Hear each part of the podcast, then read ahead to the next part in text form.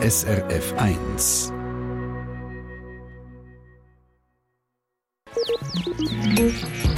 SRF 1 Ratgeber Garten 2. Februar. Wir schreiben seit gestern den Monat Februar. Das heisst, die Gartensaison kommt in grossen Schritten näher. Man geht, Setzlinge und Jungpflanzen kaufen, um sie eben zu setzen. Und auffallend, die Pflanzen stehen meistens in einem Plastiktöpfchen.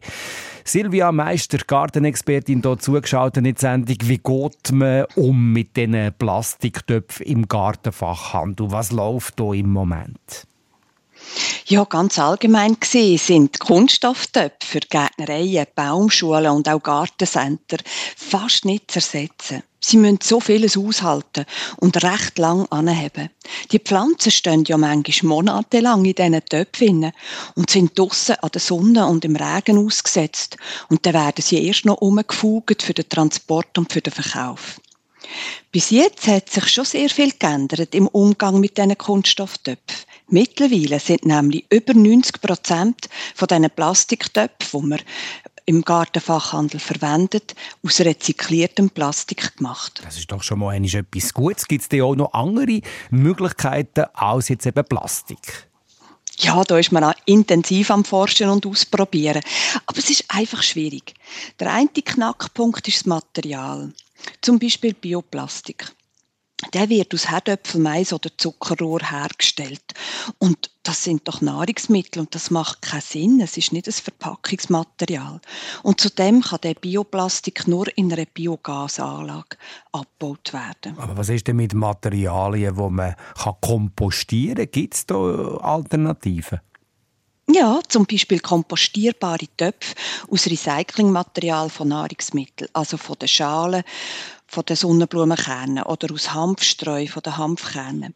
Aber auch aus Stroh oder aus Altpapier. Man probiert da vieles aus. Und da ist das Problem auftaucht, dass die Töpfe sich sehr schnell zersetzen. Bei Pflanzen, die nur kurz in den Töpfen stehen, zum Beispiel bei Gemüsesätzchen, geht das ja noch.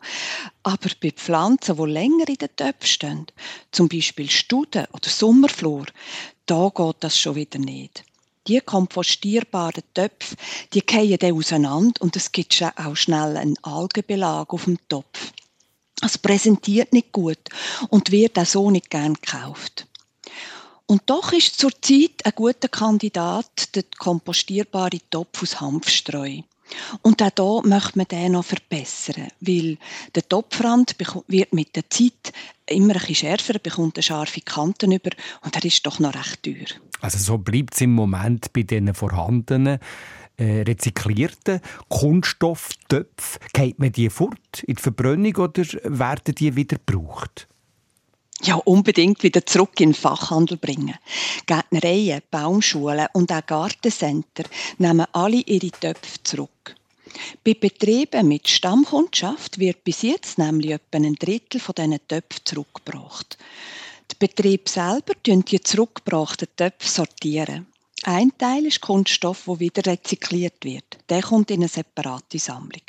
Ein zweiter Teil kommt in die Verbrennung und ein dritter Teil der wird wirklich wieder gebraucht. Also heisst, Kunststofftöpfe werden im Betrieb gerade noch mal verwendet? Ja, ganz genau.